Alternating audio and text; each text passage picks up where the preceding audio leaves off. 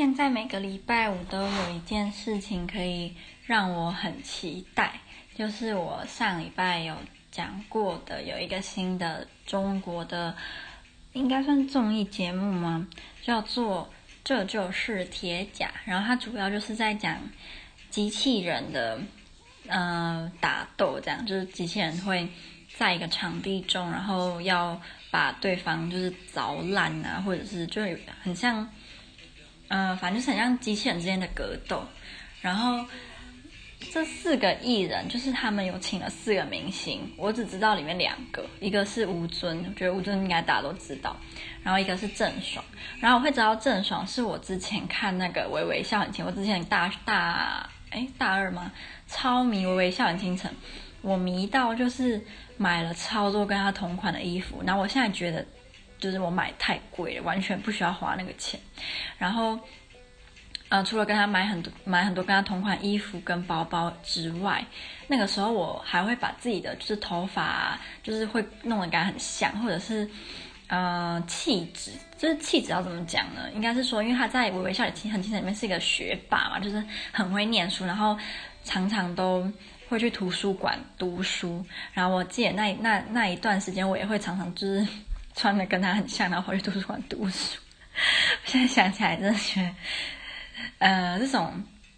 电视节目或者是偶像剧，其实真的可以影响观众，就不是有些人就想说，哎，你就看看而已，其实根本就不会怎么样。其实会，我觉得像我这种脑波比较弱的，真的会被影响。好，然后。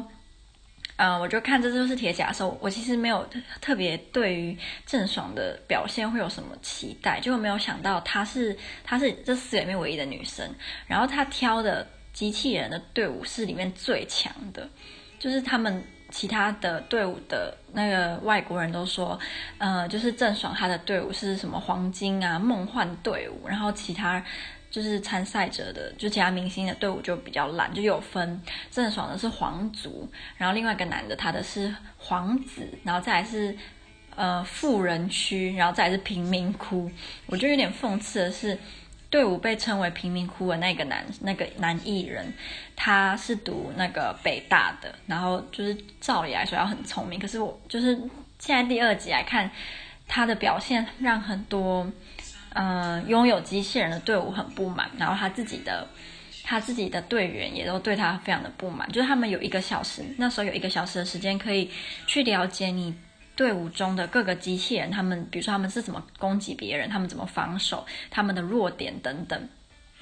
那那个时候这一个小时之内，郑爽他就一一一队一队，就是他自己的队伍里一队一队去问，然后把他们的优点缺点都记下来，以及他们最害怕哪一支队伍，然后最。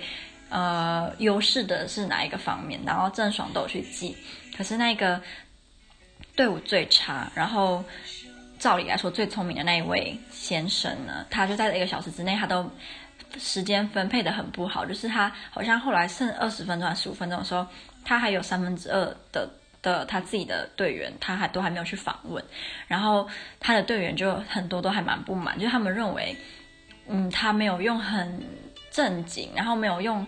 很严肃的的精神去看待他们的比赛。可是对于这些参赛的队员来说，机器人的格斗就是他们的一切，就是他们的热情。可是他们认为这这一个，嗯，他好像之前是主持人还是演员，我不知道，因为我不认识他。他们就觉得他只是想要来玩一玩，就是当，嗯，有拿到钱然后玩一玩就好了，所以他们就还蛮不开心的。不过现在还第二集，所以之后的走向会怎么样还不知道。然后最好笑的是，就是郑爽她的队伍里面都是机器人，在机器人大赛、国际的机器人大赛里面表现非常好的英国、美国的强强将。可是呢，他却选了一个来自中国，然后很 烂的一个机器人。然后那个机器人名字叫青玛瑙，他就是很。就是小狒狒这种，然后那个时候他被选上，说他自己还吓到，说啊怎么会选我？因为他说他们就是郑爽的队伍都是一些大咖，然后他一个小狒狒进去，他自己都觉得很奇怪。然后后来他们就是呃，郑爽访问完大家之后，他就说：“不然我们去别队看看。”然后他去别队看的时候，那个青玛瑙就说：“他觉得他一个人就是夹在一堆大咖中间，他很像狐假虎威，就他明明是最烂的，可是却跟最强的在一起，就是还蛮好笑的。”我觉得我现在还蛮期待每个礼拜可以看这个节目，觉得非常的有趣，而且看那个机器人，就是比如说有些机器人是。底座比较低的啊，有一些机器人是比较厚，然后会有那个一个很像爪子，可以这样找别人，或者是有像蜘蛛造型的，就每个都不一样。然后他们他会会解释说他们的这样子长这样子的机器人，他们有什么优势跟有什么劣势，就觉得超好玩的，非常的有趣。然后今天我觉得算是一个还蛮做了蛮多事情的一天，就。撇除读书，今天今天没有读什么书，就是想要放松。今天就是把之前，因为我之前学费啊就很白痴，就缴错账户，然后拖到今天我才终于，就是我去了，嗯、波兰的我的银行，然后去在我宿舍附近有一家蛮大家的，然后他们把那个银行打造的很像神殿，就是很美。但是我进去的时候，总之呢，我就。呃，招待我的是一个叔叔，然后他超可爱的，就是他那时候反正就是给我签名，然后他就看到，因为我是签中嘛，他就吓到说啊，这是什么什么埃及的文字，就是他就说很像什么写什么魔法魔咒，就还蛮好笑。然后我还有去呃波兰文学校，让他们把我的嗯课程注册到我的。行事历上面，不然就是如果没有注册，就变成我没有上这个课，然后就不能拿到这个学分。嗯，然后我还有去亚洲商店买了 下礼拜一要介绍台湾的时候要请同学吃的台湾的零食零嘴，是不能算是非常正统的台湾零食，因为不是我不想买，而是那个商店并没有太多的选择。我。我就是最最台湾的，就是凤梨酥，可是它这个牌子我没听过，它叫做嗯九福凤梨酥，然后它是新北市板桥的，可是我真的没有听过哎九福，然后再我还有买牛轧糖，然后是宝岛 Q 点子的牛轧糖。他我买鲜奶牛轧糖，他那时候还有红茶牛轧糖，可是我觉得鲜奶应该比较保险。然后宝岛 Q 点子好像就比较有名一点，只是我不确定我对它的印象是什么。然后我接下来买了两个皇族的麻糬，一个是红豆口味，一个是胡麻口味的。然后红，嗯、我来看皇族，因为我也没听过，诶，皇族是。对，是台湾，可是是哪里呀？没说，没说是哪哪一个城市的。嗯，可能要查一下才知道皇族是哪里的。看起来就很台湾啊，只是就不知道是，比如说在台南还是台中等等。对。我不知道我同学们的反应会是什么哎，我希望他们会喜欢，毕竟我也花了四百多块在买这些，自己觉得，因为我还蛮整，反正我就是希望他们会喜欢台湾，所以我就有点像是在巴结嘛，希望可以用食物让他们收买他们的心。嗯，好，然后第三呃第三个让我今天比较印象深刻，就是我礼拜五每个礼拜五我只有一堂课，然后那堂课也是大家。都算是大家很喜欢的一堂课。那个老师是英国人，然后他是曼彻斯特，哎，曼彻，Manchester，对，曼彻斯特的，呃，反正就是从曼彻斯特来的英国人。然后他长得非常的可爱，我觉得他长得像红萝卜，就是莫名的让我觉得他长得像红萝卜。而且他的眉毛也是那种接近红色，然后很淡。所以如果你没有仔细看的话，你会觉得他好像没有眉毛，可其实他眉毛是淡的那种胡萝卜色。然后我们嗯、这次的写作课要写，因为这是社论，应该就是社论没有错。然后我之前挑的社论主题是异国恋的，因为我觉得大家应该也都知道，就是在台湾异国恋，呃，女配外国男是非常的不受欢迎的，就是很多人都会攻击，然后觉得他们崇洋媚外啊等等，就是蛮少。尤其是台湾的男生，对于这这个这种台湾女生搭配外国男生的的那种评价都很差，反正都讲得很难听。所以我那个时候原本要讲，嗯、原本想要写有关这个社论，可是我今天突然想到了一个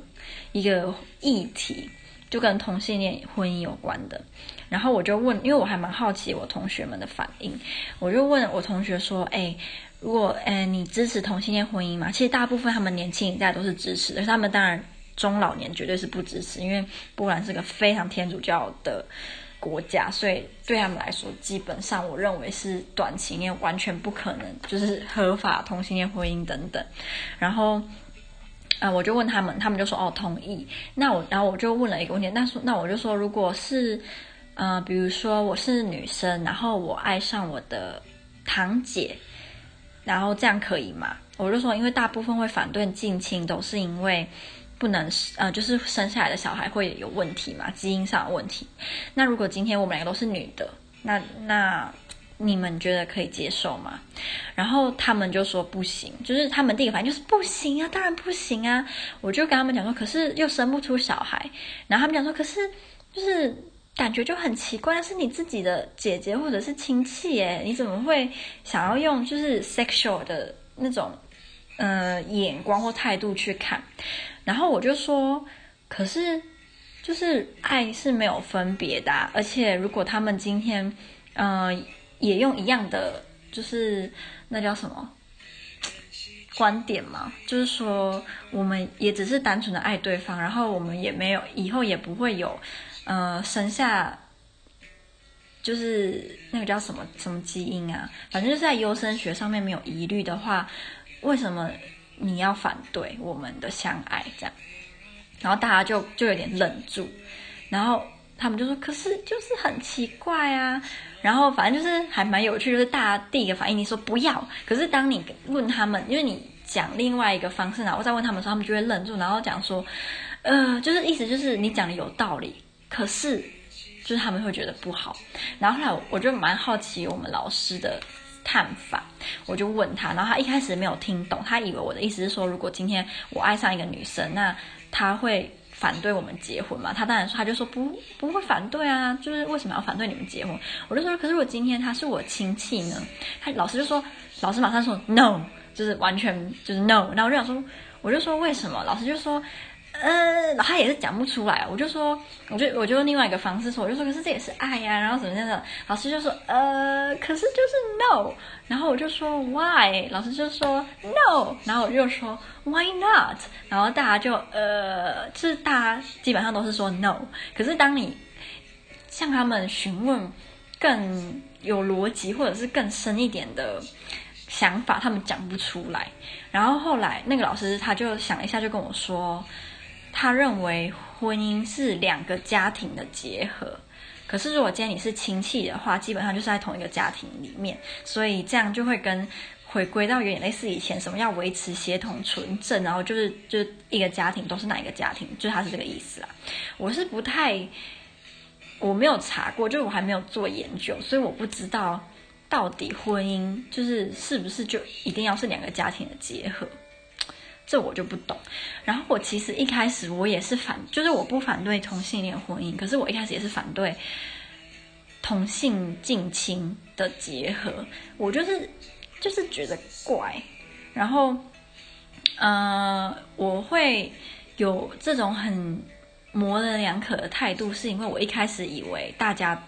就是在台台湾人。大部分台湾人应该也会跟我有，或跟我波兰同学，还有我英国老师一样的想法，就是会觉得同性婚姻 OK，可是同性近亲不好。不过我之前可能是我一两年前吧，我我猜这一年应该也有，只是我没有注意。就是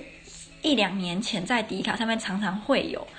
呃，男生然后爱上自己的表哥、堂哥，甚至是亲哥哥，然后其实评论就是下面的评论就是几乎一面倒的支持，然后就说爱了就要冲，就是你你不试试看你怎么知道？然后那时候其实我有点惊讶说，说哇，原来我们现在已经那么开放了，然后也有蛮多就是女生，可是我觉得女生就是尤其是女同性恋。在社会上，其实我觉得受到的欺压并没有男性男同性恋这么大，所以我也不意外。就是如果男生跟自己的男的亲戚大家都愿意接受的话，那女生跟女的亲戚就基本上就更 OK 了，就根本就不会有，基本上不会有什么反对。所以我现在就自己也很矛盾，就是我一方面觉得很奇怪，就是跟自己的自己的，我没办法想象我跟我姐在一起，或者是更极端点跟我妈，然后或者是你阿嬷年轻貌美，那我就是觉得很怪。可是你要我给一个很逻辑的，我又。不一定讲出来，就是因为我还没有就是查资料或看一些报，就是一些论文什么的，所以我没有办法，目前是没有办法给一个我自己觉得大家会认为很有逻辑性的的理论吧。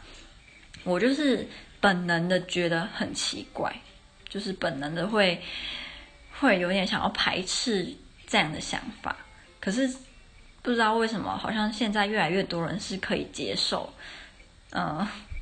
如果是同性的近亲的话，然后我我认为啦，如果今天是异性的近亲，可是如果他们真的愿意接受说其中一方要结扎，就是永久的，那如果他们要结婚就要结扎的话，然后不会有小孩的问题，那我觉得可能就是会被接受的几率又更高了。嗯，不过目前感觉有这种近亲相爱的。嗯，无论是同性或异性的例例子还没有太多，就是还算是社会上的非常非常的弱势吧，所以应该短期内就是这几十年应该不会有这种需求，就是他们应该不会上街然后抗议说也要让他们有他们的权利等等，就是我也不知道，我也不能预测未来，只是我真的觉得越想会越觉得自己好像有点不知道我到底该。支持什么或反对什么，我真的不知道，因为我觉得最大家最爱讲的就是干你什么事，就是对啊，就是无论是任何几乎是任何的议题都可以套这句话，有同性恋婚姻干你什么事，他们节目干你什么事，如果今天是近亲又又干你什么事，也不是跟你结婚，或者是，反正就是我觉得几乎任何议题都可以说干你什么事就对了，然后用一句干你什么事的话，你就基本上就是你的。意见就没有那么重要了。如果你不是那个团体的话啦，嗯，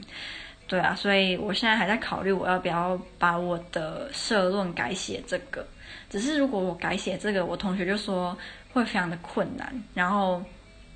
嗯、呃，争议性会很大。如果我今天是站在支持的那一方，照理来说应该要争议性更大。可是，一如果我在 D 卡上面看到那些评论是可以算是一半的事实的话，那其实好像支持的人也蛮多，因为 大部分支持人也都是说，就是他们结婚又干我什么事，大家都是这样讲啊，就干我什么事。所以，就算他们除非他们今天生，比如说如果是异性的近亲，然后生畸形儿的话，其实那那些父母如果他们有钱，然后也自己养，那。又干你什么事？对啊，其实真的是这样，因为大家不是都说是怕畸形会造成什么社会的负担？可是如果那个父母就是有那个本钱，有那个钱，有那个精力时间去养他们一辈子，那你也不是那个小孩的话，那又干你什么事呢？就是你又有什么资格去反对？然后这个社会又有什么资格用那个法律去限制他们？我是我就觉得越想越觉得，那到底是什么要被限制，什么不要被限制啊？我真的越想越觉得很乱。我记得之前我在台湾的时候，某一次有辩论相关议题，然后就有人就讲说，他认为我们目前是呃这个是社会的，应该说这个整个世界有一个倾向是会。开放的事东西会越来越多，然后法律管的会越来越少。可是当有一天管的少到不能再少，已经到那个极限的时候，就会又会开始管回来了，就是呃又会开始约束就对了。所以我不知道哎，我觉得好乱哦，我不知道到底要该坚持什么跟该反对什么了，真的好困难呢。